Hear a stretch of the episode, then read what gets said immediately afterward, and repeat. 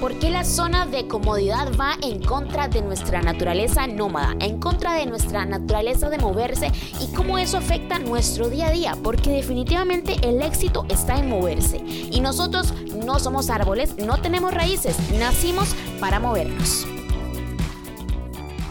Hola, bienvenido y bienvenida al podcast Fit Human, dirigido por Marila Coach. Estudiante universitaria, entrenadora personal, promotora de la salud, pero más que todo, una persona que le encanta compartir cosas buenas. Este podcast está bajo la filosofía de entrenamiento Fit Human. Sí, ¿por qué? Porque el fitness va de adentro hacia afuera y siempre va a haber algo del ejercicio que se va a enfocar en lo que es nuestro día a día. Consejos donde no todo sale tan bien, pero siempre, siempre va a haber algo positivo que sacar para seguir adelante y seguir poniéndole bonito. Así que quédese conmigo este ratito. Bienvenido y bienvenida una vez más al podcast de Mari la Coach. Hoy vamos a hablar de moverse, sí.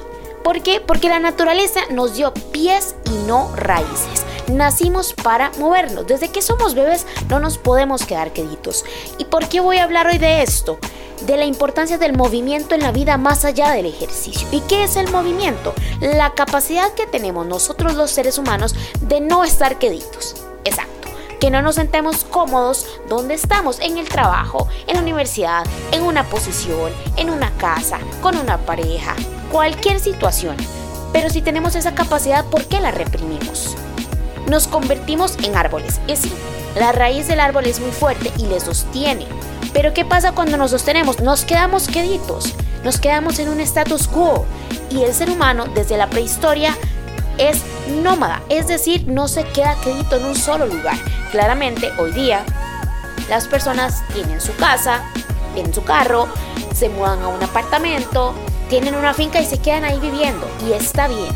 Pero ¿qué pasa? Cuando estamos en nuestra zona de comodidad, no nos movemos y desaprovechamos esa capacidad que nos has dado la naturaleza de estarnos moviendo. ¿Por qué lo estamos haciendo? El status quo, me siento cómodo y cómoda donde estoy con este trabajo, con esta pareja, pero realmente eso hace que yo me desarrolle como persona.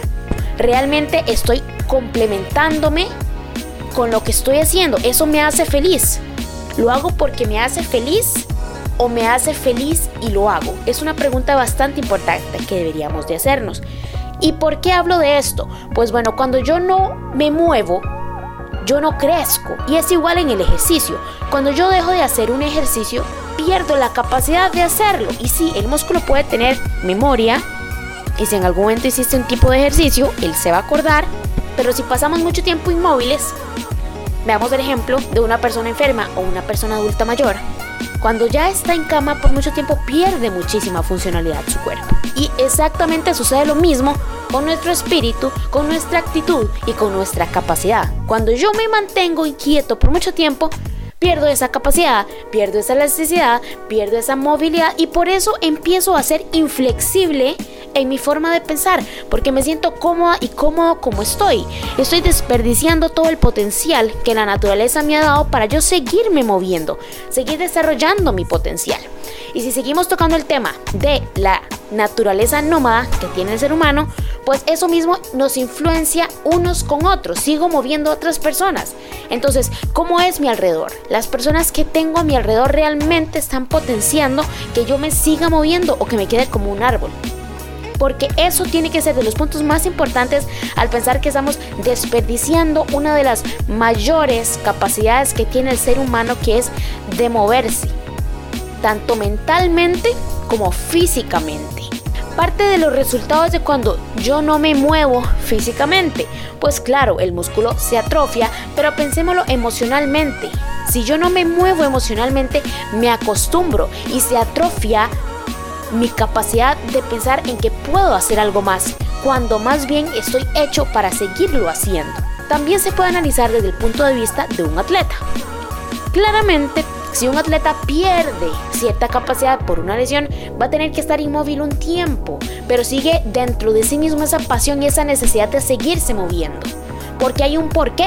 Entonces si yo llevo esto a la vida real es, sigo teniendo yo ese porqué, que aunque a veces yo me tenga que inmovilizar por una situación, siga ardiendo en mí esa llama, esa necesidad de seguirme moviendo. Porque si no me muevo no crezco y si no crezco no doy frutos. Pero ¿qué pasa también con eso? Uno puede decir, bueno, donde yo estoy, estoy dando frutos, ¿por qué me voy a mover?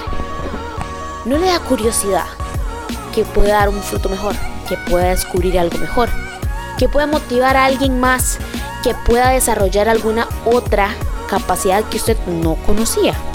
Usted puede decir, bueno, sí, yo me puedo mover, puedo caminar, puedo correr, puedo pensar en un futuro a largo y mediano plazo donde yo pueda cumplir mis metas, pero a veces analicémoslo dentro de nosotros mismos.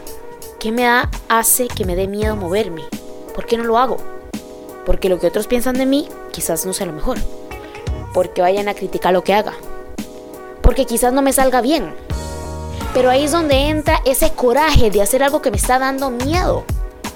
¿Usted cree que un atleta cuando hace su primera carrera, cuando se pone a nadar lo más rápido por primera vez, no tiene miedo? Claro que tiene miedo, pero pone el coraje en acción y eso es lo que se necesita para moverse.